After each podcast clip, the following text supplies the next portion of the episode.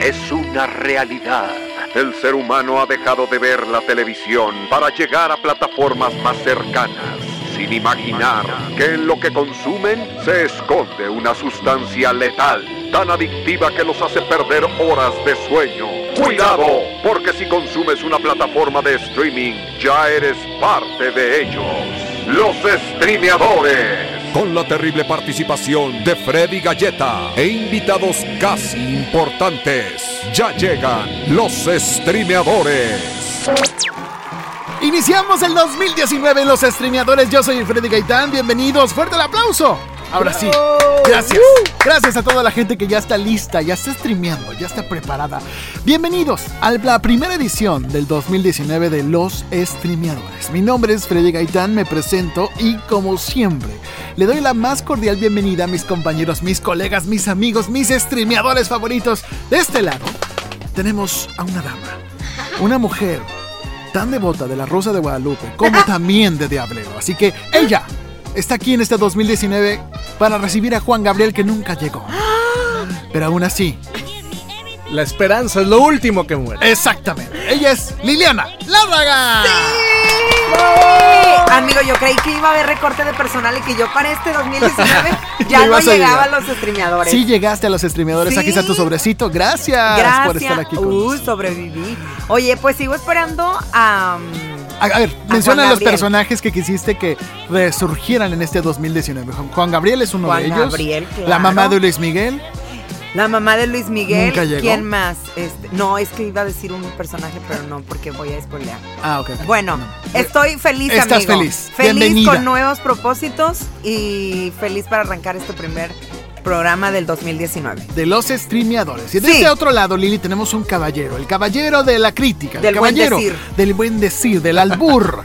del albur improvisado. Ese es el productor, locutor y streameador. Ricardo Verástegui. ¿Cómo estás, Ricardo? Muy bien, muy muy bien, comenzando con todo este 2019 en los streameadores. 2019 sin reflujo, ¿no?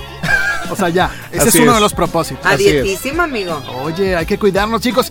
Es- nos esperamos un poco, estremeadores, en estrenar este primer episodio porque queríamos que pasaran varias cosas. Entre ellas, diversas series, diversos productos, diversas películas que ya están en sus plataformas de streaming favoritos para que las pudieran ver, aprovechar el tren. El tren del mame que ya pasó y ya va en camino a otro tema. Sí. Y hoy vamos a hacer este resumen de lo que vimos en estas dos, tres semanas que no hubo streameadores y les damos la bienvenida a este espacio. Así que, chicos, vamos a lo que nos truje, a lo que vamos que a reseñar primeramente y tenemos que hablar de esto. Mucho mame, mucho meme. Y mucho niño y niña. Sí.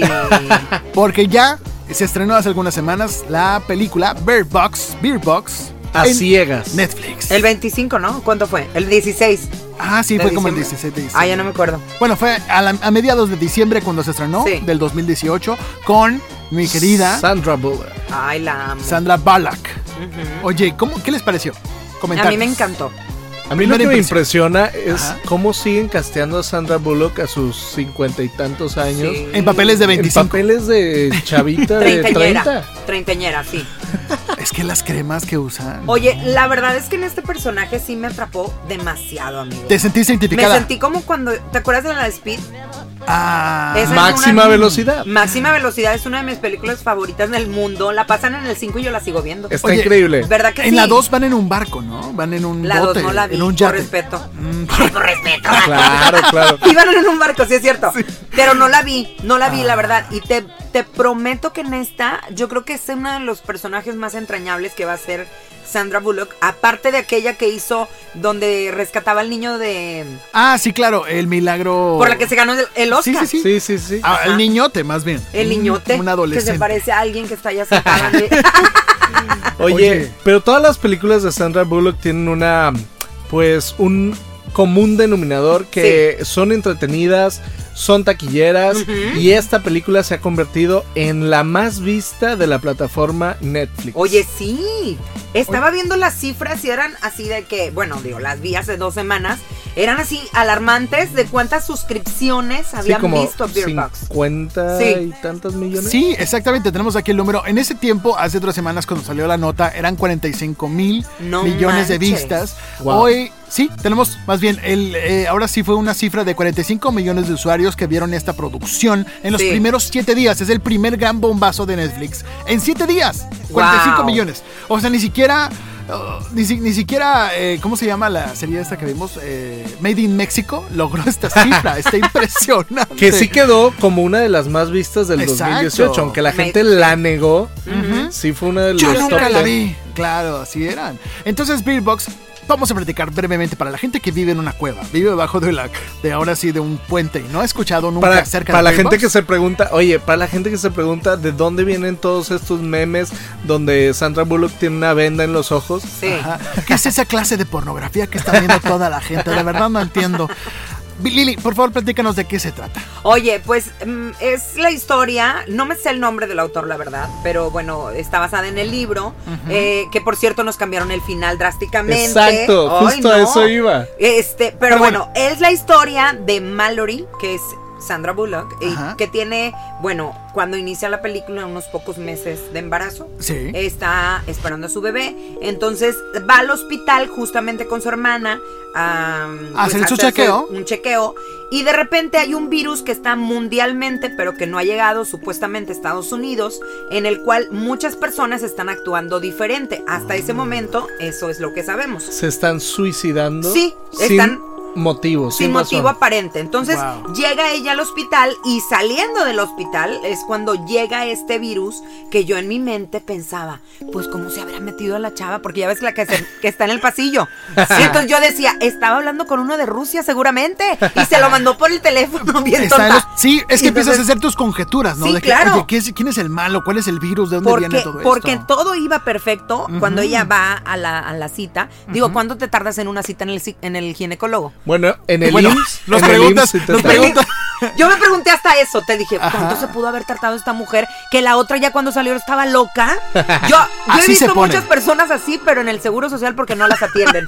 Entonces se puso muy mal esa, digamos, ese personaje que estaba por ahí. Y todos los de ese lugar, ¿no? Sí, Esa ciudad. y ¿no? de ahí se desata, pues bueno, toda la trama en la película. Es un, digamos, peregrinar de la pobre mujer, porque pues obviamente eh, en ese momento eh, su hermana también tiene este contacto con unos seres que nunca vemos, pero que están en el aire y que están supuestamente orillándote a que tú te suicides. Exactamente. Supuestamente algunos de ellos, de los personajes que están ahí, los han visto y también los han dibujado y han estado pues en, en contacto con ellos. Ajá. Pero si tú los ves directamente, por eso en algunas escenas pues tapan ahí este un poquito. A los ojos. Ajá. O sea, no puedes verlos. No puedes verlos. Porque te entonces, suicidas, ¿no? Por eso siempre estás con los ojos vendados. Con igual los que- ojos cerrados. Entra música de Gloria Trevi. detrás de- Oigan, ¿ya vieron el meme de un niño que está, están los dos, ¿verdad? Niño Ajá. y niña, y está Mallory, y luego les dice, vamos a ir al- a la piñata de tu tía Juanita. ¿Sí lo has visto? Sí, Me sí, encantó. El doblaje de, vamos a ir. No los quiero revolcamos en la piñata. No se vayan a manchar con el chili dog. Porque este, este mismo chamoy. outfit se lo van a llevar a la fiesta de su prima. No sé qué. Creo que lo, lo- el- lo más bonito que nos dejó Bird Box son los memes. Sí, Está me impresionante. encantaron. Demasiados memes. Memex. Memex. Eh, sí, co- como, dice tu tío. el Memes moderno. mexicanos. Memex. Memex. Los acabo de patentar. Memes mexicanos. Memex. Claro. Le parece Memex. Oigan, Bird Box eh, también trata, es un proceso de pasado y futuro, ¿no? Si sí, se acuerdan, la no narrativa el- está, está Ajá. muy interesante porque, bueno, aunque muchos, eh, bueno, ya ha habido varias películas de este tipo, A Quiet Place, por ejemplo, Un lugar en silencio con Claro. Emily Blunt y John Krasinski, este es un ejemplo de una trama parecida. Sin embargo, esta película, por eso les digo que eh, lo que hace Sandra Bullock eh, generalmente son películas de este tipo entretenidas porque aunque sea comedia, suspenso, drama, te tienen al borde siempre del asiento y la manera en que está contada eh, está muy bien eh, pues relatada, ¿no? Viaja del, del presente. del presente que al está pasado. con dos niños. Ajá. La diferencia es de cinco años. Este al principio y después la diferencia es ya de las horas en la que ella empieza la travesía en el río Ajá. a ciegas con los dos niños Ajá. y hacia atrás. A veces hay ahí un brinco en em, hacia Entre el pasado y, y hacia, hacia el futuro cuando ya Sí. están en el río. Entonces está muy interesante la manera en que vas descubriendo a los personajes, la manera en que eh, pues te tienen ahora sí que con el Jesús en la boca, Ay, con no. el alma en un hilo, Yo estuve estresada al filo todo el de la rato. butaca. Todo el rato estuve estresada. Oigan, pero quisiera, quisiera recalcar algo porque Sí. para los que no la han visto, Ajá. seguramente va a ser bien interesante porque para mí me pareció increíble. Una explicación de lo que es más o menos, este, supuestamente, o sea, la interpretación de, por ejemplo, las criaturas. Yo, Las yo, yo di criaturas- eso. Ajá. Simbol- simbolizan, por ejemplo, la depresión que tenemos todos los seres humanos, supuestamente. Los niños simbolizan la esperanza que tú tienes en la vida. Ay, muy bonito. Los pájaros simbolizan los momentos difíciles, perdón, Ah. felices. Ah, Y caray. los recuerdos que deben de estar protegidos por estos momentos críticos que tenemos todos en la vida.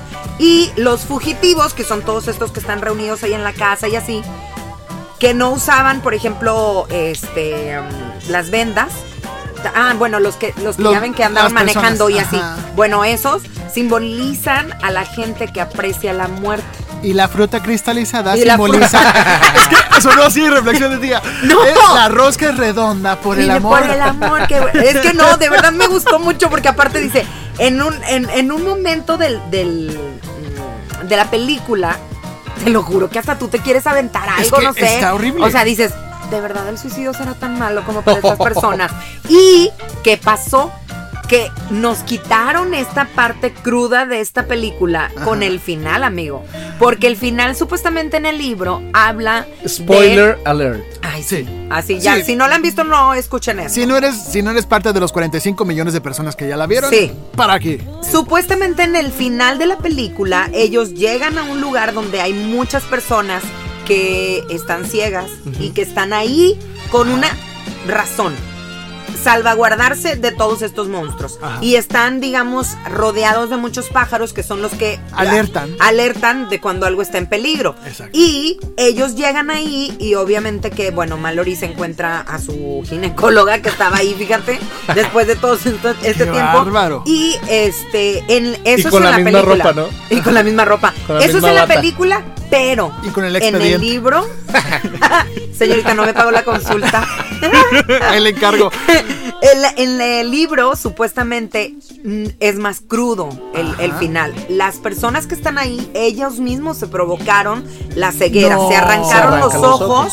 para no ver a estos monstruos y salvaguardarse en Está este refugio. buenísimo ese Que- final que, tan tiene más lógica, que Ese tiene un poco de más lógica, está porque te preguntas Sí. cómo va a sobrevivir entonces Mallory ahora si ella es la Sí. única, pues no ciega. Pero no querían como darle ese twist un poco negativo de decir, ay, es que los niños se van a tener que sacar los ojos.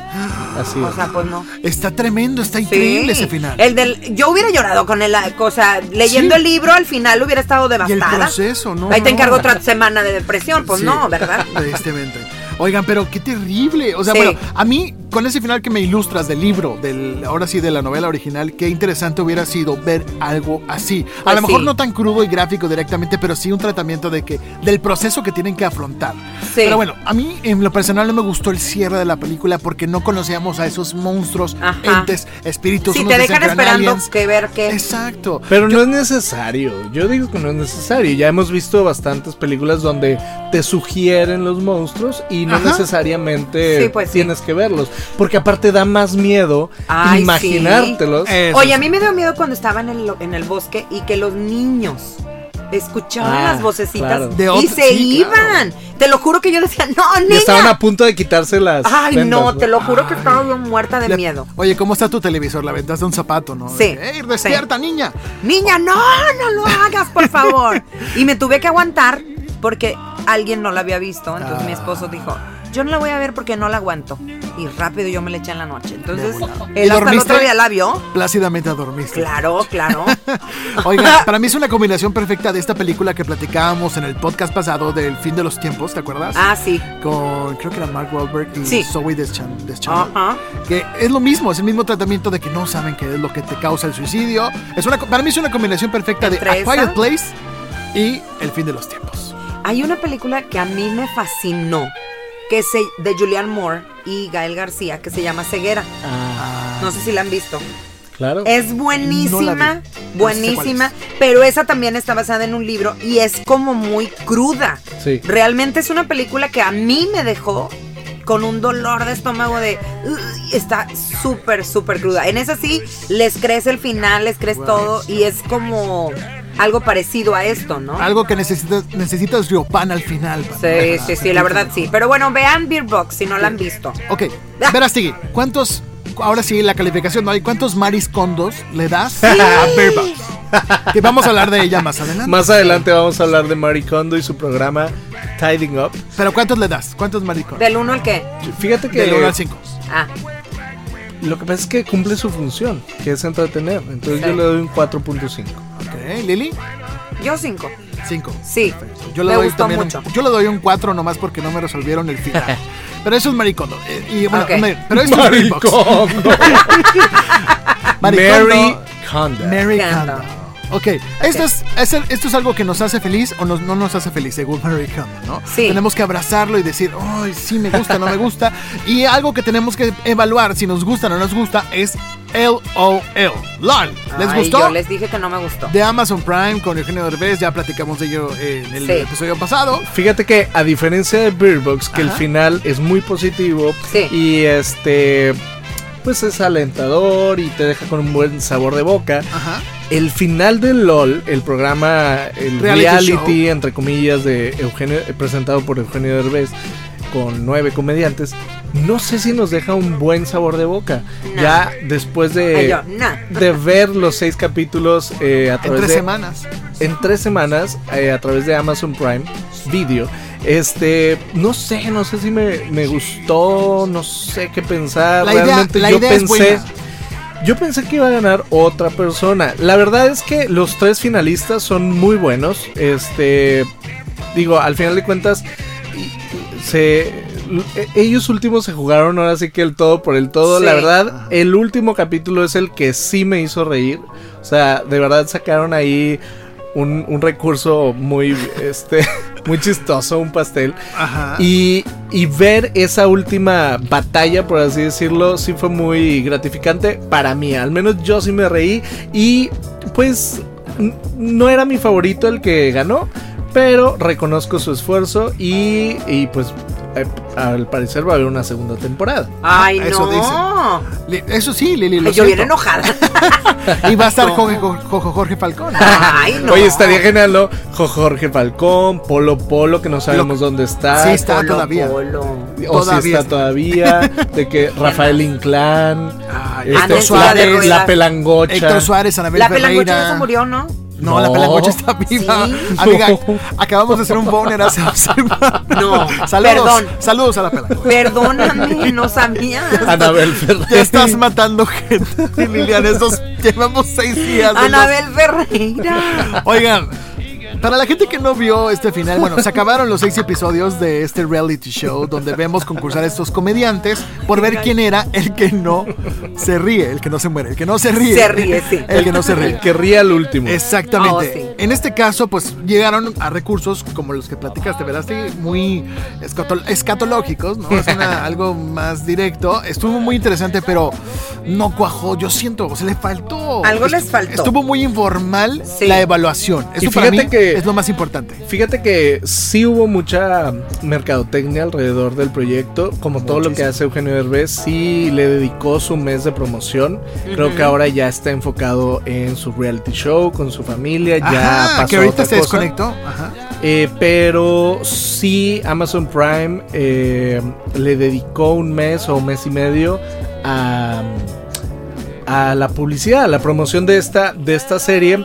O de este reality, por así decirlo, este programa de concursos. De hecho, en la Ciudad de México, eh, donde estuve hace unas semanas, había módulos donde tú podías pasar y eh, te retaban a no reírte y te ganabas premios. ¿Es en No es cierto. Viendo, ajá, eh, digamos, activaciones donde podías Ver pasar- videos. ver- Ay, pues les faltó hacerlos en, la- en el interior de la República. Ah, en, en provincia. ¿qué te en provincia. ¿Cuánto Oye, es de provincia? O- Oye, sí, o sea, pasabas a ver un capítulo, por ejemplo, y entonces si no te reías, eh, te daban de que por ahí premios Algo. o suscripciones o no sé. Qué chido.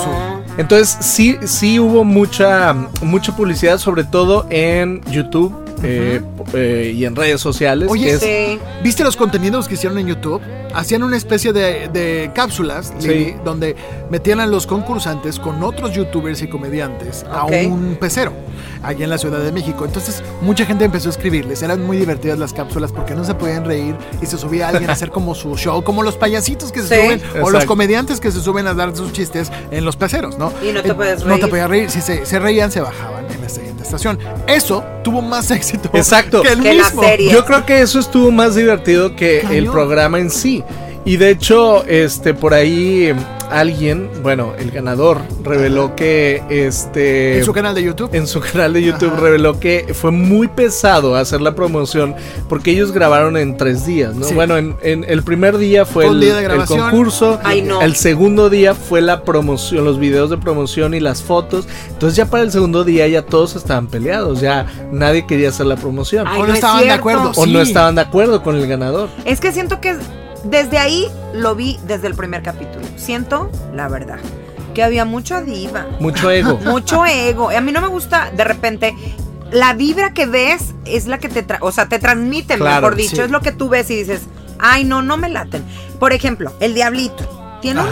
una. al- Yo entiendo que tiene un humor muy raro y que Es- tiene un humor muy, no Lo- sé, millennial o lo que tú quieras. No, cero millennial. Bueno, pero luego lo veo y digo, es neta que hay gente que le gusta este vato, me, me choca. Y antes me caía bien, no sé por qué.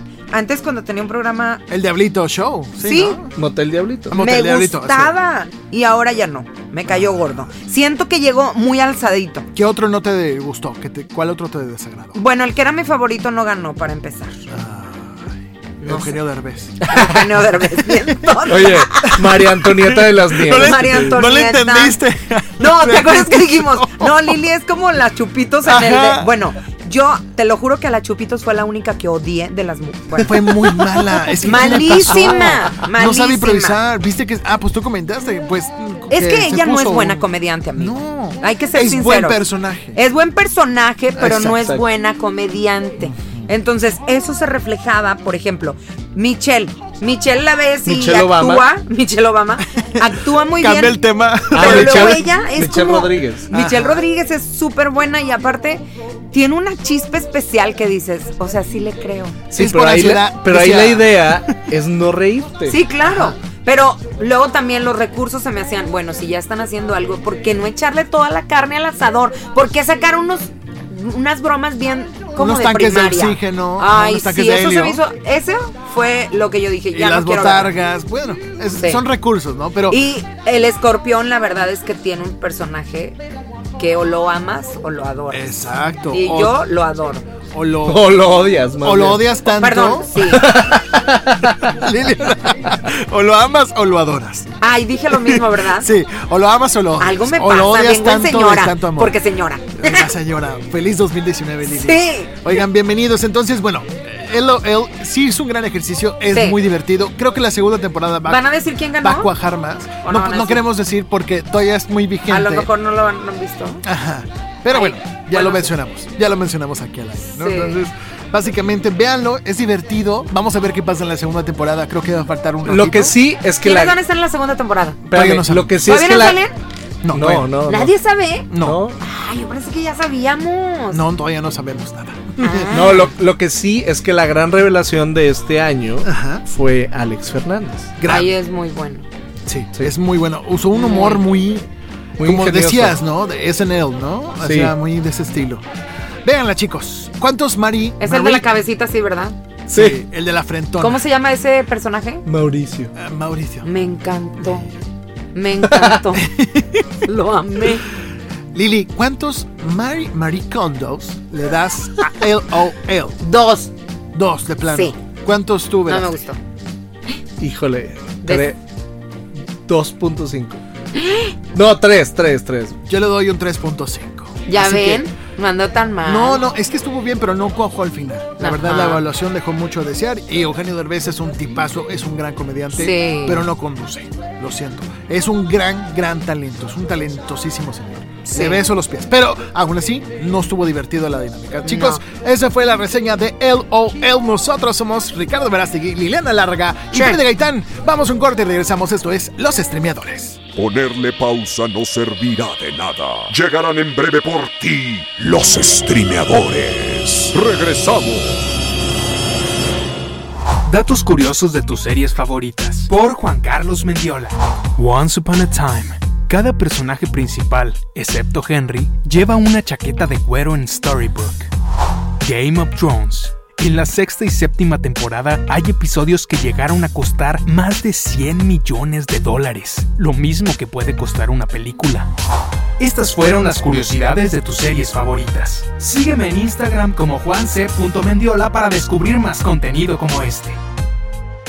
Anuncio importante, anuncio importante. Están de regreso. Están aquí los streameadores. Regresamos a los streameadores, estamos de nueva cuenta. Así es, si usted sigue escuchando este podcast, es porque todavía tiene datos en su celular. Así que, bienvenido, siéntese cómodo. Este es el podcast para la gente que le gusta ver el- lo mejor del streaming, lo mejor de Netflix, de Amazon Prime, YouTube Originals. Ahora sí, todo esto sintetizado en reseñas en este podcast. Yo soy Freddy Gaitán y les presento a mis compañeros que les pido que me den sus redes sociales porque la verdad ya se me perdieron y no las anoté. A ver, Ricardo Verástegui, dime de este lado, ¿cómo te podemos encontrar? Arroba Rverástegui en todas las plataformas. En todas las plataformas. Arroba Lili Larraga. Así. Lili. En Twitter, en Instagram, en todos lados. Lili Larraga, locutora, con muchas noticias nuevas, que síganla porque es muy Sí. Tiene muchas sorpresas para ustedes. Igual Ricardo Verástegui, el número uno periodista. ¿Cómo se le llama? ¿Tú le llama- llamabas? Em, futurólogo, eh, No, no, no, era- decantador, sí, em, era como- eh, jarrito de... ah, no, his- ¿qué? historiador de memes, no sé cómo. Historiador Ah, de memes. curador, Sí, curador, curador, de memes eso es. y de información. Ay, curador de memes, exactamente chicos. Sí. Entonces regresamos a este segundo bloque de, de los streameadores y hoy queremos platicar de algo que nos fascina, algo que nos encanta. ¿Qué eres tú? You. suena, suena como locutor de los, de los 80, de verdad. Ay, no, no, no, no, no. Sonaste a alguien. No, no voy a Alguien, decir nombres. No digamos nombres, pero chicos, ¿vieron la serie You? Esta que serie que se Sí. estrenó en Netflix. Claro. Con este actor que se llama Ben Batley. Batley, Batley. Guapísimo, que- guapísimo. ¿Quién se acuerda de él? De, de- de que interpretó a Dan Humphrey en Gossip, Gossip Girl. Girl. Todos vieron Gossip Girl. Así es. ¿Supieron No, y de hecho, y de hecho, You dicen que es Gossip Girl 2 por, Exacto. por el tema, ¿no? Sí. El tan perfil del parecido, personaje el es perfil. casi igual. Oye, y en, en cuestión de, por ejemplo, algunas cosas como la música, algunas cosas como... la narrativa. Sí, me parecía un poco como Pretty Little Liars. Ajá. La Bien. verdad es que yo, bueno, las primeras temporadas la vi porque luego ya dejé de, de seguirle el hilo a Pretty Little Liars, pero sí se parece un poquito también esta, ¿eh? Está Bastante. muy retorcida. Les platicamos rápidamente porque vimos eh, casi, bueno, ya toda la temporada algunos. Sí. Este, para la gente que no ha visto todo el final de temporada, no vamos a spoilear, tranquilos. Ok. Pero les platicamos brevemente cómo estuvo, ¿no? Esta serie trata de este personaje interpretado por Pam, Pam Be- Betley, que es este personaje que se llama Joe Goldberg. Joe Ajá. Goldberg es un, eh, ahora sí, una persona, un empleado de una librería que de repente se topa con el amor de su vida, que es interpretado por esta actriz que ha salido en Once Upon a Time. Elizabeth Lee. Exactamente, que interpreta a Beck, este nombre de, de esta chava, ¿no? Qué guapa, ¿eh? Muy bonita, muy, Muy bonita. bonita. Y muy, ¿cómo te digo? Es una belleza ordinaria. Me explico, es muy, es, es- es muy lindo ver talentos así. Entonces, de repente, este eh, empleado de librería se enamora y se obsesiona con ella Sí. al grado de intentar estar con ella a toda costa, eliminando incluso personas que están en el camino. No, y se obsesiona Chan, chan, chan, a- chan. muchos eh, es, es un tema muy actual porque tiene que ver con los millennials, con los Sí. centennials, porque se obsesiona de tal manera de que pues todo toda la información de ella la empieza a obtener a través de sus, De sus redes, redes. sociales. Y de, De las ubicaciones que tenía. Exacto. Oye, desde ahí yo puse todo privado. Ay, ni quien me pele. Y ahorita buscando a Lily. Mucha gente. Oigan, Pero está retorcida, ¿no les pareció a ustedes? A mí me dio mucha ansiedad ver Yo me sentí como Joe. hasta dónde llega. ¿Por qué? Está Porque mira, todos tenemos algo de retorcido al ver una historia Ajá. que dices, por ejemplo, Y darle hasta atrás a todas las fotos, hasta el quien diga final de que los no, tiempos. quien diga que no está mintiendo, amigo.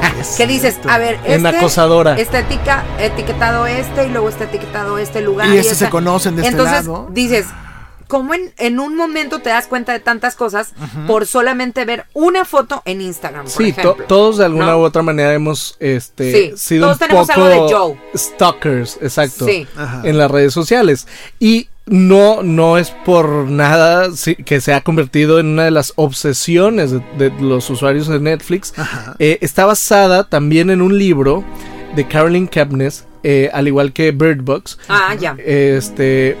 Y curiosamente, también al igual que Bird Box, el final es Diferente. diferente, al del Lo libro. cambiaron.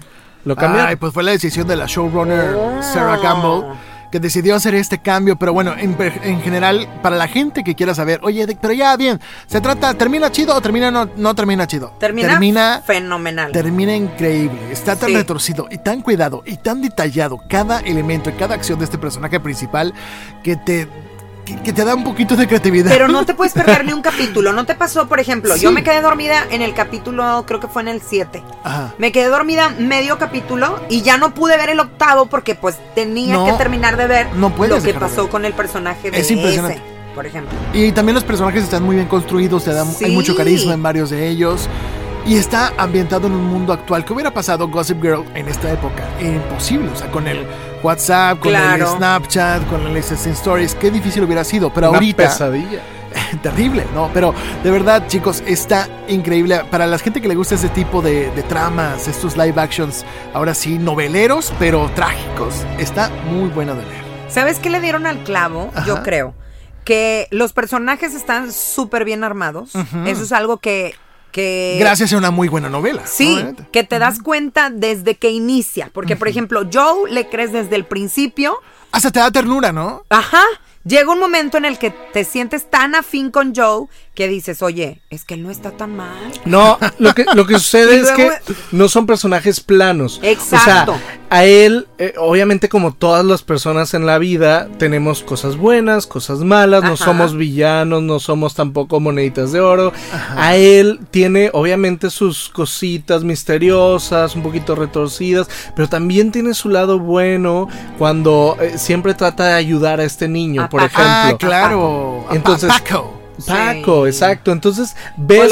lo termina ayudando hasta de más, manita. Exacto, o sea, ves un Bastante de más. Exacto, ves viñetas eh, de cómo puede ser una persona este que bueno, puede llegar a tener un poquito de problemas mentales. Sí. Claro. Pero también ves eh, su lado más bondadoso también al mismo y eso, tiempo. y eso, amigo, asusta porque es tan real. Exacto. Es tan Sí. posible. Ya ha pasado, ya ha pasado muchas veces. Y es, ¿sabes qué? Ver la vulnerabilidad de una persona, o sea, de un personaje, todo el tiempo. Porque siempre, por ejemplo, Vega estaba pasando por un momento crítico, por ejemplo. O Joe también siempre estaba al borde de sus emociones todo el tiempo.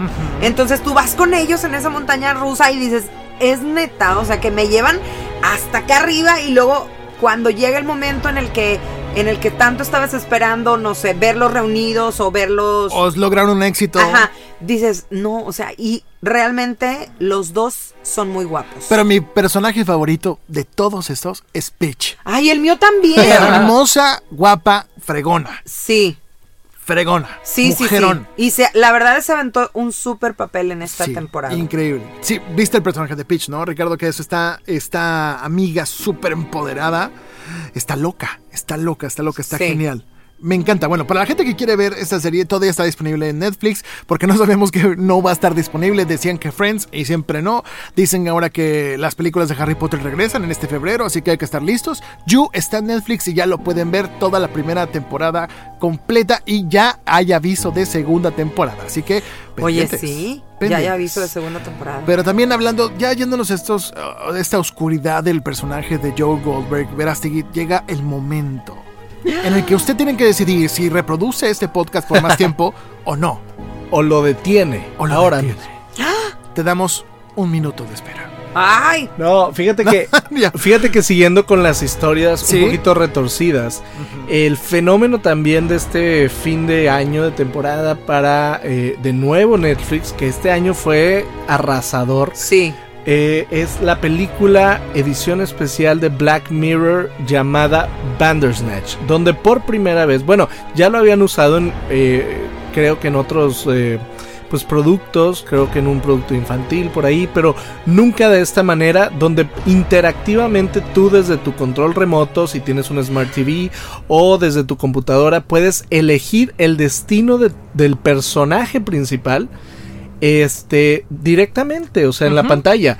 Te presentan dos opciones, qué cereal quieres que coma, A o B. Y entonces, mm, de acuerdo a tus decisiones, pues va tomando rumbo la historia. Y es un um, ejercicio bastante bastante interesante a nivel tecnológico, a nivel de producción, a nivel también de tú como espectador, cómo de pronto te Quedas inmerso dentro de sí, esta te dinámica. adentras, te, te metes a la historia porque al principio dices, ah, bueno, pues es, es bien fácil, ¿no? A o B o, o sea, y ya.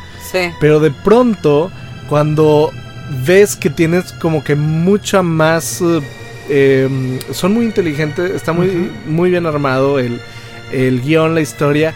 Cuando ves que tu participación tiene mucha más... Mucha más Importancia carne, de la mucha más importancia de la que pensabas que iba a tener, dices, wow, creo que este es el futuro definitivamente y ya llegó. Pero oigan, déjenme decirles algo. Esta serie es la primera serie interactiva de live action que vemos, pero no es la primera en Netflix. Hace algunos año y medio, dos años, surgió esta serie interactiva del personaje del gato con botas de Shrek. Sí, es lo que te Ah, decía. Ya había, vis- ya. ya había habido una eh, infantil por ahí. Perfecto, entonces esta serie, eh, así como bien decías, es la- un nuevo acercamiento de esta nueva tecnología, de esta nueva interac- interacción, interactividad con el usuario final. La historia también es muy retorcida, la comentaste ya más o menos, Verástegui, acerca de este personaje que es un programador de videojuegos. Así es. Es un programador de videojuegos que tiene. Bueno, para empezar, la historia se desarrolla en los ochentas. Ajá. Entonces todo el, todo el mood, este. Pues es ochentero, El obviamente. diseño de audio. Sí, todo está increíble. eh, el arte, el diseño de audio, obviamente. eh, toda la utilería, todos los detalles están súper bien cuidados. Y entonces. em, Vemos la historia de este programador de videojuegos que siempre ha aspirado. Está en sus 23, 24 años y por fin to- logra tener la oportunidad de presentar su videojuego que él creó. Pero es videojuego de los Ataris, de esos de, ahora sí, de, ¿cómo se digo? 2D tipo Space Invaders y esas Exacto. cosas, ¿no? Ok. Entonces él lo basa en una novela gráfica que, eh, que se llama Bandersnatch, que leía a su mamá. Pero Exacto. también conocemos la historia detrás de él, de cómo su mamá murió de tan joven, él tan niño, este, cómo falleció y cómo eso le repercutió hasta el día de hoy, hasta el día de este momento que está pasando su historia, que tiene que seguir yendo a terapia para seguir pues platicando acerca de cómo su mamá falleció, ¿no? De tan chico en un accidente muy terrible. Así que toda esta trama, no te contamos más porque de verdad tienes que verla, es una experiencia este para ver con, con los audífonos puestos a todo volumen, este con unas palomitas y con un refresco y disfrutar. Sí está recomendable.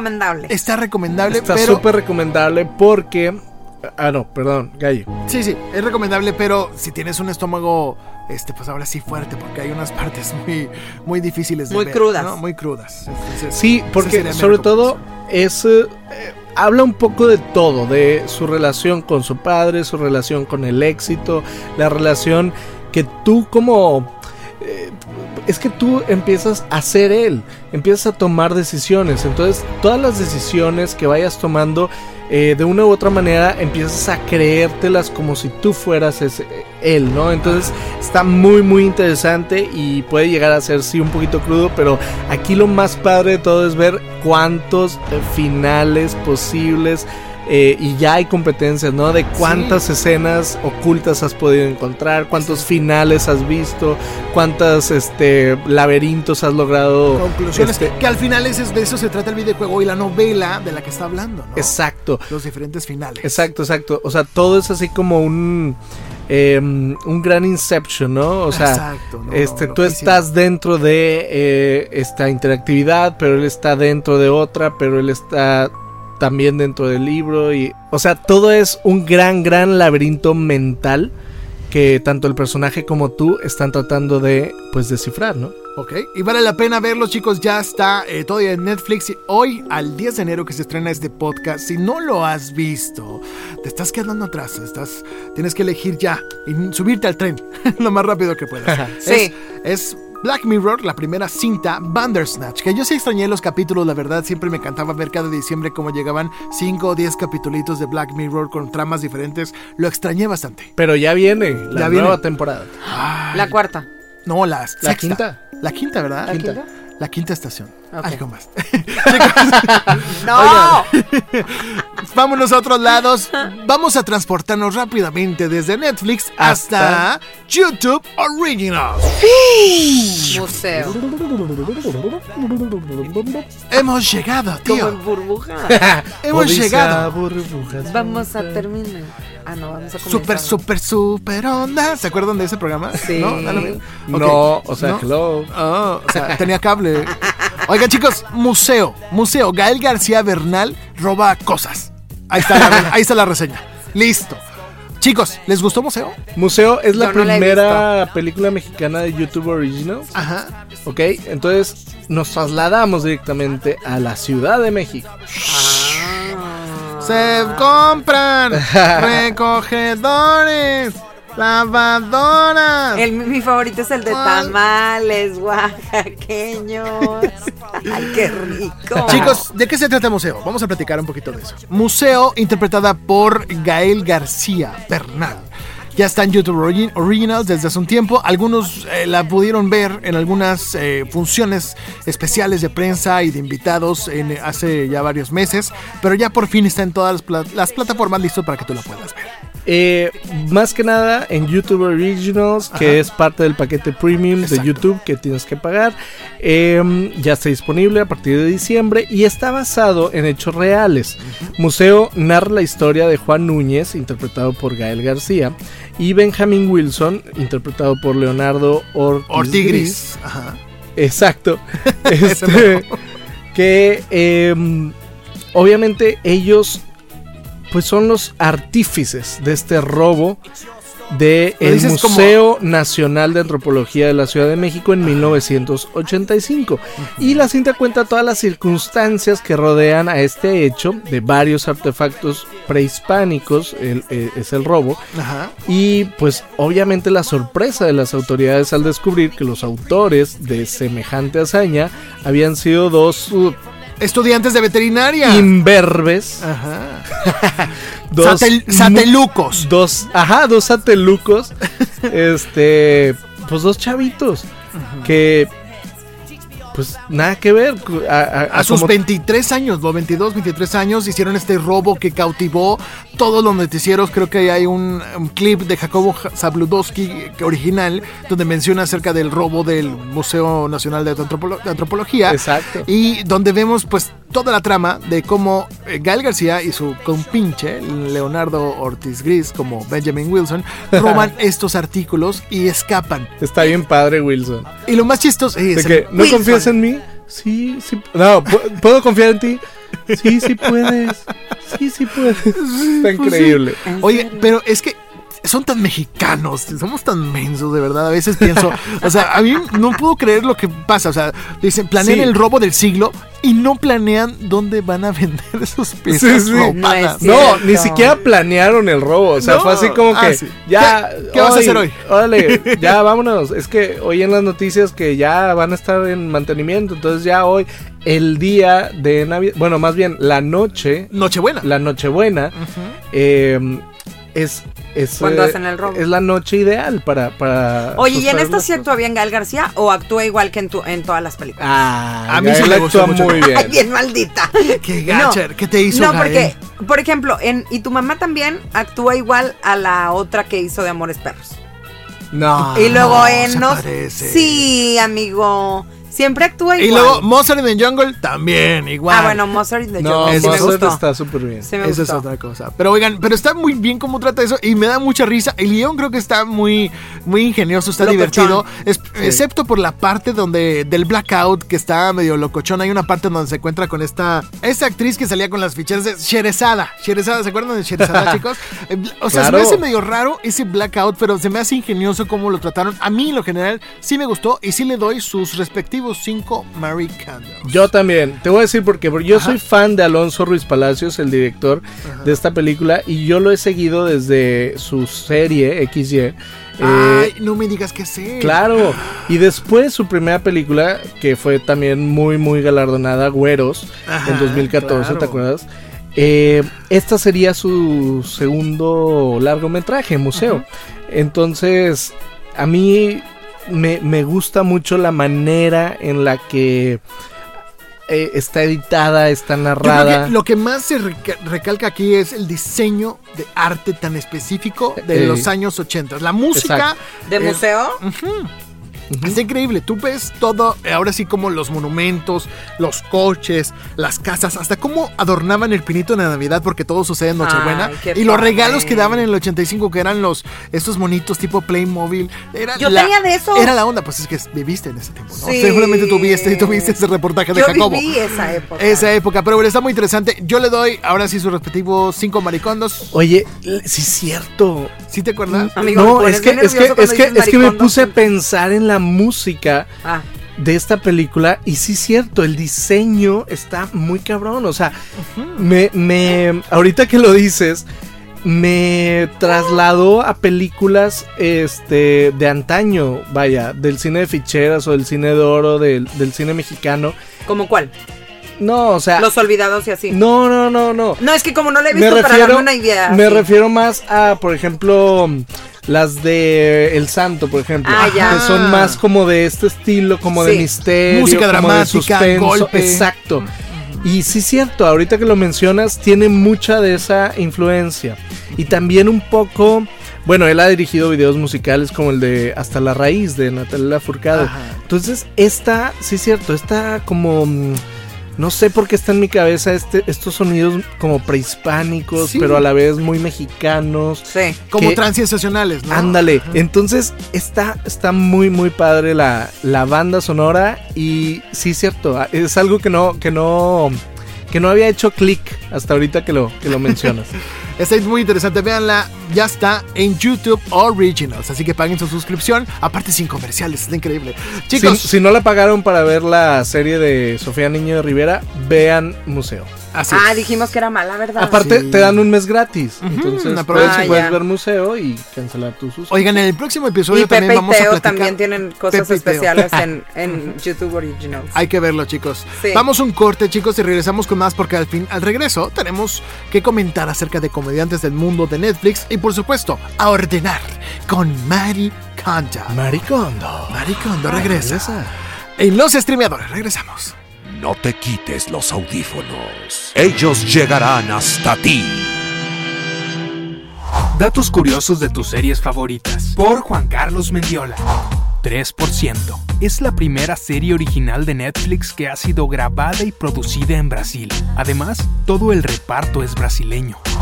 Modern Family. Julie Bowen, que interpreta el personaje de Claire, grabó el primer capítulo piloto embarazada de 8 meses y medio. Para disimular la barriga, en todas las escenas salía tapada con algo. Estas fueron las curiosidades de tus series favoritas. Sígueme en Instagram como juanc.mendiola para descubrir más contenido como este. Ten cuidado con lo que escuchas. Están más cerca de lo que tú crees. Regresamos con los streameadores. And the winner Y el of ganador the Golden Globe Del ganador es del Globo de Oro es Roma. Roma. Roma. Roma. Roma vez. Ah. Con Alfonso Cuarón. Y Vilalitza velando la de colegiala, colegiala, colegiala. Era la Spider-Man, ¿viste que traía así las alas del vestido? Oye, ¿cómo la criticaron a Vilalitza? Bien guapa que se veía. Pero con esto se confirma lo que dijimos hace algunos meses aquí. Ajá. Sí. Roma va a ganar todos los premios y esto solo lo confirma mejor película extranjera y mejor director para Alfonso Cuarón en Sí. los Globos de Oro y por supuesto Y va a vienen ganar- los critics. Sí, vienen los BAFTA, vienen los Óscares y, y los por supuesto todos los van a, ganar. a ganar. Roma es ganadora de Globo de Oro, ahora sí como bien tú dices. Una vez más se logró. En México, arriba, adelante, colgándome la medalla. Otra vez los mexicanos lo logramos con nuestro esfuerzo. Pero se vale, amigo, se vale que uno se, Sí. se ponga de buenas Sí, de sí, ver A, una a una persona y a un producto mexicano triunfando y que además, o sea, está enalteciendo muchísimo a nuestra raza. Si nos motiva a ser mejores, venga, Yo no- yo- cuélgate la medalla. Sí, y yo sigo sin entender a esas personas que critican un vestido, pero no se ponen a ver el trabajo y la seguridad con la que la mujer se paró en una alfombra roja. Oye, esta seguridad ya la quisiera Nicole Kidman. No, no, no, sin haberse parado ninguna alfombra Qué nunca de bruta. nada. O sea, No, y no, no. Eisa González ya salió a su defensa, no sé si vieron. Rápidamente dijo, Ah. no puedo creer que la gente Es mi migues. siga eh, criticando o viendo las cosas mal donde no las hay. Ah. O sea, porque estás de acuerdo que Eisa González, que se ve guapísima, el vestido amarillo y todo, la criticaron y ahora a Yalitza también. Qué bárbaros. Está increíble. Oigan, chicos, ¿qué- ¿vieron ustedes la ceremonia? Yo no alcancé a verla, pero Yo sí la vi un poquito. hay muchas cosas que pensar. Y sobre todo la chica Fiji es lo que más me cautivó. La chica de la Oye, alfombra. muy guapa. De las se aguas. parecía a la Lana del Rey. A Lana del Rey. A Lana del Rey, sí, oye, pero traía sus aguas ahí atrás, muy discreta ella, muy linda, posando. Claro que nadie, nadie le iba a notar. No. Este, Muy buena estrategia de la marca Sí, de agua. claro. Aunque, aunque nos burlemos, sí. O sea, bueno, yo me estaba burlando. O sea, Sí. aunque yo me burle, sí es muy buena estrategia porque estuvo en Trending Topics, estuvo más Trending Topic que Icy, que también fue una algo que pasó recientemente. ¿Supieron esa? No, ¿verdad? Yo no. La de la Icy. ¿Tú sí supiste ver así? El combo el combo Icy. Dicen, claro. salió un tuit de una chava que decía, oigan, si, te invita el novio o la pareja o el quedante o el con quien sales, el combo Icy, de verdad mínimo, pues oye, vete a su casa esta Navidad, ¿no? No. Así decía. Así decía. Entonces se hizo viral y la gente estaba diciendo, te invito a un combo de Icy, pero pues vente conmigo, ¿no? Pero bueno, fuera de eso, Ah. chicos, Agua de Fiji y los Golden Globes 2019. ¿Qué les pareció la ceremonia? ¿Les gustó? Me gustó. ¿Quién condujo? el- la, la conducción no tanto. Es de esta chava de Grey's Anatomy, ¿cómo se llama? ¿Sandra Oh? No. Sí. Sí. Y, y realmente es un, es un humor muy diferente, pero creo que fueron los, creo, por ahí leí, que fueron los menos vistos Ajá. de... Siempre dicen eso, ¿no? ¿no? años. ¿no? no creen ustedes esas estadísticas? Bueno, Estos no son sé. los más vistos, estos son Sí, los menos estos fueron los... Bueno, los Oscars más vistos fueron los de Ellen DeGeneres. Ah, claro. Aquella vez que entró con la pizza. Rompió el internet. Oye, Sí. los presentadores fueron Sandra Oh y Andy Samberg, que a mí me encanta Andy Samberg. Brooklyn Nine-Nine. Exacto. Pero. ¿te, te gustó cómo conducían? Pues sí. ¿La llevaron la ceremonia así bien? No llegan a James Franco y Anne Hathaway, chiste, ¿no? O sea, sí vieron. Ay, ella no, no me gusta. Oigan, pero Sandra Oh es muy ácida, ¿no? Aún así Sí. le cae bien a la gente, ¿no? Sí. Bastante bien, fue bien recibida en, entre el público, la verdad. Y pues fue una ceremonia que yo siento que hasta cierto punto predecible. Por ejemplo, ya todos sabíamos que iba a ganar Sandra, perdón, Sandra, que iba a ganar Lady Gaga Ajá. por eh, A Star is Born, que me pareció que Por Shallow, ¿no? La canción. por Shallow, sí. shadow. Sí, claro. Oye, fue para todos así como bien recibido de, de, de repente ver a, a Glenn Close por The Wife eh, ganar y levantar el premio como mejor actriz de drama. Y la verdad es que el speech que se aventó fue súper bueno y, y, pues feminista todo lo que da. Y la verdad es que muchísimos lo seguimos con lágrimas así de Remy cuando estaba diciendo las mujeres nos merecemos esto. O sea, nos merecemos hacer lo que te gusta, nos merecemos ser más que las cuidadoras de la casa, las cuidadoras del esposo, las cuidadoras de los hijos, porque ella recordaba a su mamá y que le decía a los 80 años la señora que ella había hecho muchas cosas en la vida, pero nada lo había conseguido por ella misma. Entonces, sí fue un súper fue una super ceremonia, yo siento. Piel ¿no? chinita. Piel chinita. Oye, el que también súper humilde, Rami Malek, que ganó, Bebecito. ganó mejor actor por. ¿Cuánto mide? ¿Viste a dónde le llegaba Nicole? ¿Viste a dónde le llegaba Nicole Kidman? Sí.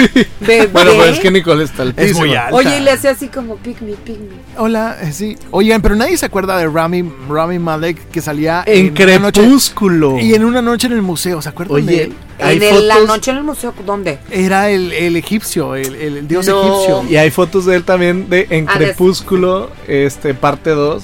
Pero es como Como ahí. de los- vampiro. Sí. Ajá. Era uno, Como era de la uno bola. los vampiros más terrible. Y que lo, lo matan en el segundo dos. Sí. Qué terrible. Oigan, pero bueno, grandes ganadores, gran gal- galardón. Ya tenemos una previa de lo que va a pasar en los Oscars. Entonces vamos a estar reseñando los, eh, esta temporada de premios, así para que no se despeguen de los streameadores. Pero algo que hay que premiar aquí es el éxito de Franco Escamilla. Chicos, ah, Dili, tú eres su compañera, ¿verdad? Es mi amiguito. Es tu amiguito. Sí. Oigan, pues se estrenó esta, esta serie a nivel mundial en Netflix que se llama Comediantes del Mundo. Sí. Donde vemos especiales de stand-ups de diferentes comediantes en Japón, en Londres, en Estados Unidos. En Canadá, y por supuesto, en México. En México. ¿y a quién tuvimos? Tuvimos a tres grandes representantes, creo yo. Franco Escamilla, que es el boom actual. Es, digamos, el polo polo del 2000, de los 2000 Sí. De los millennials. de los millennials y centennials.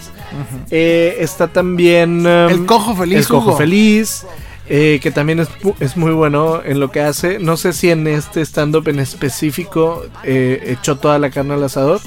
Eh, y Y no por supuesto, Gaby Llanas. Gaby ya. eh, pero lo, lo que te iba a comentar es, no sé cómo funciona el formato. Si, por ejemplo, en otras partes del mundo ven el stand-up que nosotros mismos estamos viendo acá. ¿Sí me explico? Ah, o sea, sí. si en Europa ven los stand-ups de Franco Escamilla y entonces cómo funciona ahí el humor, porque pues no, no van a entender. no van a entender, no es, no es lo mismo. Aunque él se esfuerza por hacer un stand-up bastante ligero, bastante este universal, que es lo que eh, al final de cuentas ayuda mucho, ¿no? Sí. O sea, ¿cómo, cómo, ¿cómo logras explicar esto? Aparte, yo siento que la producción, al menos en México, o sea, el contenido estuvo increíble. A mí me, me encantaron los tres stand-ups, tanto el de Gaby Llanas como el del Cojo Feliz y el de Franco Escamilla, pero la producción me dejó mucho que desear. O sea, obviamente en un, es- un show No, de stand-up. ¿por que, qué? pues, que, o sea, no siento que estuviera. O siento que estuvo muy pato el espacio, el lugar. No, a a lo mí mejor sí esa es la intención. ¿Sí? A ver, es que, a ver, no, no necesitas un gran No, escenario. ¿qué le podemos pedir también? Pues es Realmente, eh, pues la rutina es lo que, lo que hace efectivo el show. Y yo creo que este, los tres tuvieron eh, buenas rutinas, efectivas. Y un, ahora sí que como dirían los comediantes, un gran público. Son un gran público. Ah. ¿Cuál les gustó más a cada quien de los tres mexicanos? Fíjate que el de Franco creo que es el más universal y el, el que más este puede Encoja- encajar en encajar, exacto, con, cual, con, con el concepto. Exactamente. A mí me gustó mucho el de Gaby Llanas, sobre todo por su humor, eh, donde se burla mucho de la, la condición de los humanos mayores de 30 años. ¿no? Yo habla Es mucho una acerca bitch. de. Habla, pero es Me muy- me da mucha risa, porque habla, menciona creo que una vez de que, oye, es que la gente piensa que estoy enojada porque tengo una cara de enojada, pero no es porque soy mujer o porque tengo mi periodo o algo, es porque no he ido al baño. Algo así dice, Ay, está ya. muy chistoso. Es muy buena. Es muy buena la Gaby y está bajando de peso. Ah, eso que verdad. Y se le aplaude también eso. Sí, claro. Pero bueno, es un gran ejercicio. Qué bueno que se pudieron contar con estos tres. ¿Qué se esperan del stand-up? Pues hay que, hay que ver, hay que ver qué va, qué otros especiales de Netflix vienen para este año. Pronto les diremos qué es lo que viene. Por lo pronto sabemos que ya mero viene una familia de 10. Una Sí, familia. ¿Ya empezaron de- a grabar? Ya, empezaron a grabar Jorge Ortiz de Pinedo. Oigan, y la que también elenco. viene y me enteré hoy, no manches Ajá. Frida 2. Frida 2. no manches. ¿La perrita? Frida. O sea, no manches No Frida. manches Ah. Frida Dos. dos. Eso es, eso Ay. es, eso es forzar la carrera. Hueva. Wow. Omar Chaparro y Marta Gareda. ¿Y va a salir vestida? Pues siempre sale, o sea, ahí enseñando su. Su mercancía. Pero ahora que ya es internacional, porque ya hace bastantes películas allá en el Gabacho, ¿no? ya. Bueno, Sí. dos Y series en Netflix. Y Ah, series. sí, cierto. sí es cierto, chicos. Pero bueno, otra serie que es el dulce, es el postre de este festín llamado Streameadores que tenemos que comentar aquí es Mary Kondo Ah, yo Up. pensé que ibas a decir Mary Poppins, el regreso. No El regreso. visto, no me digas Está nada. buenísima. No tienes corazón porque ver. no la has visto. La No tienes ver. corazón. Pero vas a llorar mucho, Lili. Está La muy buena. Es muy bonita. Pero bueno, Pero- regresando. ¿Qué te hace feliz? Maricondo. No Les voy a digas decir una- maricondo. Mm, Mary Kondo. Mary Kondo. Se oye bien feo. Mary Kondo. A ver, Lili, Maricondo. adelante, Oye, es que platícanos. una cosa, amigo, es como un orgasmo visual para mi alma de señora. Te lo prometo, no sé qué nivel, no sé qué nivel de señora será el en el que estoy, Ajá. pero en cuanto lo vi, hice todo lo que dijo. No. Wow. Todo. Órale, vámonos. Y toda la ropa en la ¿Sacaste cama. toda la ropa? Toda, toda, toda, toda, toda. Hasta la que tenía en cajas de invierno, ahí la saqué para ponerlo todo. Te lo prometo que me arrepentí.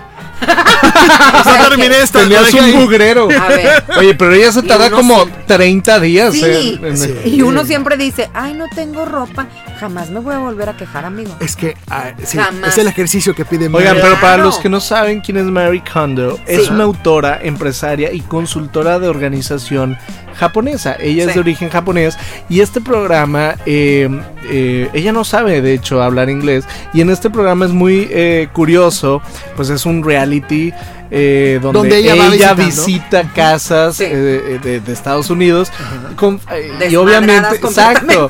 sí pues casas normales con familias Sí. que tienen hijos que están obviamente desorganizadas caóticas. y entonces llega ahora sí que como Mary Poppins no Mary Kondo. Llega a organizar Todo. no Yo Eh, creo que estuvo súper idealizado, chicos. Vemos esos capítulos donde llegan con estas personas que están en proceso de o del- de un duelo que acaba de pasar, o de un nuevo comienzo como pareja, o de una aceptación de tu familia. Vi varios capítulos y dije, esto o es gente muy huevona, o de verdad esta señora toca todo y se convierte en oro. O sea, de Pero verdad la aparte- Ay, idolatraban. aparte su dulzura. eh, ¿Cómo no la exacto exacto es bien encantadora porque bien como es japonesa Sí. pues habla así toda dulce, todo el tiempo está sonriendo. Discreta. Entonces, Realmente, realmente no lo notas, pero No. ella no hace nada, nada más No. llega y les dice qué hacer. Dijera mi mamá, esta, esta tiene cara de chingaquedito. Exacto, exacto, exacto. Es de esas que llega con esa dulzura y dice, ah. Aparte hablando en japonés, ¿no? Sí. ¿Qué Y es entonces la traductora dice, Ay, la traductora "Oh, viene yeah". ¿Que dónde está el baño? Dice. Sí, sí, sí. Dice, Oye, huele muy raro Sí. aquí. Eh, Parece que las- bien chistoso, ¿no? Y entonces, ansia. y entonces, este, Marie Kondo se va. Ahora Sí. sí que las deja ahí organizando Haciendo su desmadre. Su desmadre. Su desmadre. Y ella se va, se larga la pinche vieja. Mira, lo vas a y así. regresa, regresa en dos semanas. Y de que ¿Cómo a ver fue? si ya quedó, ¿no? Dios, no, no, no, Oye, no, no, no. me encanta porque ella dobla, por ejemplo. Mira, fíjate, lo vas a doblar así.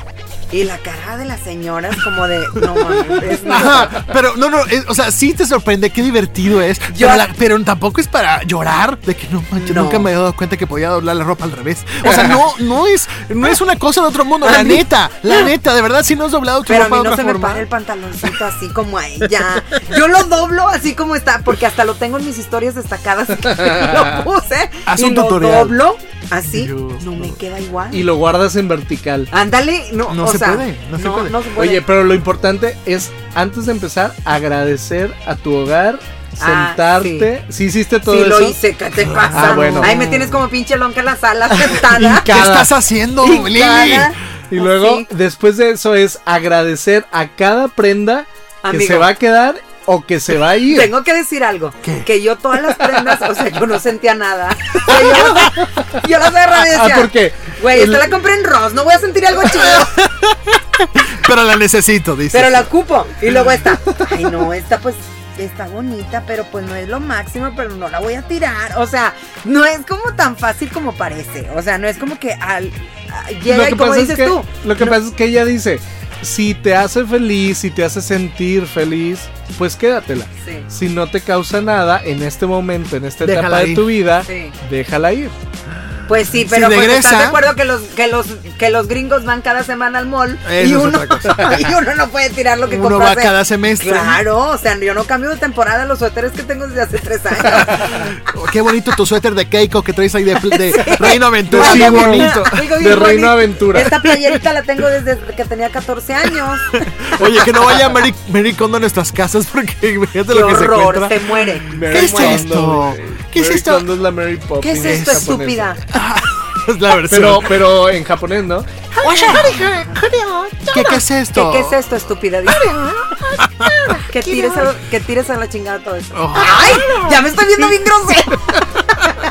Pero bueno, este programa lo escuchen adultos, lo escuchen adultos. Quisiera yo hacer un programa así, pero con el folclore mexicano. Estaría increíble. ver. vivo hasta Japón. Hasta Japón, hasta Claro. Japón. Oigan, entonces, de verdad, ¿cuántas maricondos Ay, le yo dan? a Maricondo. Le dan a Yo sí me enamoré de ella. De o sea, ya la sigo en todas las redes. Pero de la serie, de la serie sí. ¿te gustó la serie? Sí, me gustó. Cinco. Fíjate que yo soy fan de este tipo de programas donde redecoran la casa, donde llegan y... pues, Extreme Makeover. Sí, Extreme Makeover, Fixer organizan. Todo, todo, todo este tipo de programas me encantan. Y este me dio un poco de hueva. O sea, Neta. sí, como que dije... Es que fue el "Ah". formato igual en todos los capítulos. Ese exacto. Yo quería ver cosas diferentes en cada capítulo, ¿no? Porque ella dice, bueno, es que hay cinco cosas, ¿no? Primero hay que organizar Ropa. la ropa, luego el baño, luego Sí. los Cómodo. papeles, luego, o sea, y como que lo sentí igual. Yo quería como que ver distintas cosas. Casos diferentes. Es como su fórmula y lo aplicó en cada familia a la que iba y ya. Exacto. Ajá. Por eso no vemos algo diferente. Y aparte casi no habla, entonces no, no hay carnita. Sí, No, me imagino lo difícil habla. que es. Me imagino lo difícil que fue grabar, ¿no? Porque Sí. era ella hablar, la traductora, Ajá. y luego la Callar a la familia responder, y luego la traductora volver a hablarle a ella, y luego ella volver Si a hubiera ido a mi casa no lo hubiera dejado hablar nunca yo. No.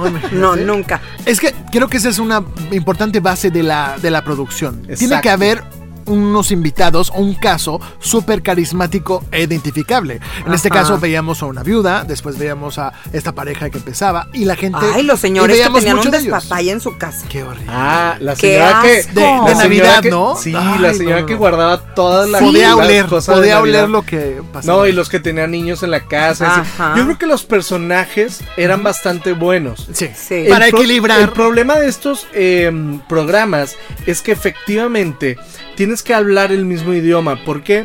Porque tiene que haber un, una, un diálogo bastante más directo. ¿Sí me explico? Sí. O sea, en el momento en el que la señora ves que dobla mal la ropa o abres el cajón y hay un desmadre, ahí es donde tienen que entrar el regaño y ahí es donde el, el- la cámara se va a la, a la reacción Al de la drama. persona. Entonces, eso es lo que hace divertido estos programas, que haya una relación directa y la barrera del lenguaje o del idioma sí creo que hace que no esté tan tan Aparte no ella siempre cuaje. está bien dulce, entonces no le crees. Exacto, exacto. También que, Ay, lo podemos solucionar. Exacto, también De que- parte de es que ella eh, o eh, el personaje que llegue a reinventar las cosas sea un poquito bitch, ¿no? Sí, eso podría ser muy. Oh, extra carismático. De que a ver, ¿qué Exacto. onda? Sí, O sea, más buena onda. Lo que me dio risa también Sí. es que ella tiene demasiado blanqueador en la lavandería de su casa. Porque todos los días usaba el mismo suéter blanco. Es No es impresionante. Si viste, ponte a ver el patrón. Suéter blanco, falda negra. Me lo dijo mi esposa, Eli, te mando saludo. eh, y mallas negras. O sea, todo era igual. Parecía Sí. los Simpsons, ¿no? Pero bueno, es algo. Está divertido de ver. Es el tren. Hay que verlo. Yo le pongo tres Maricondo Tres Maricon. a Maricondo. ¿Y Yo tú? cinco. Cinco maricondos. Sí, yo le me pongo encantó. Cuatro Mary Sí. Condos. Pero ni acabaste de arreglar, ¿para qué te haces? Sí, ya al menos mi ropa, la de mi esposo no.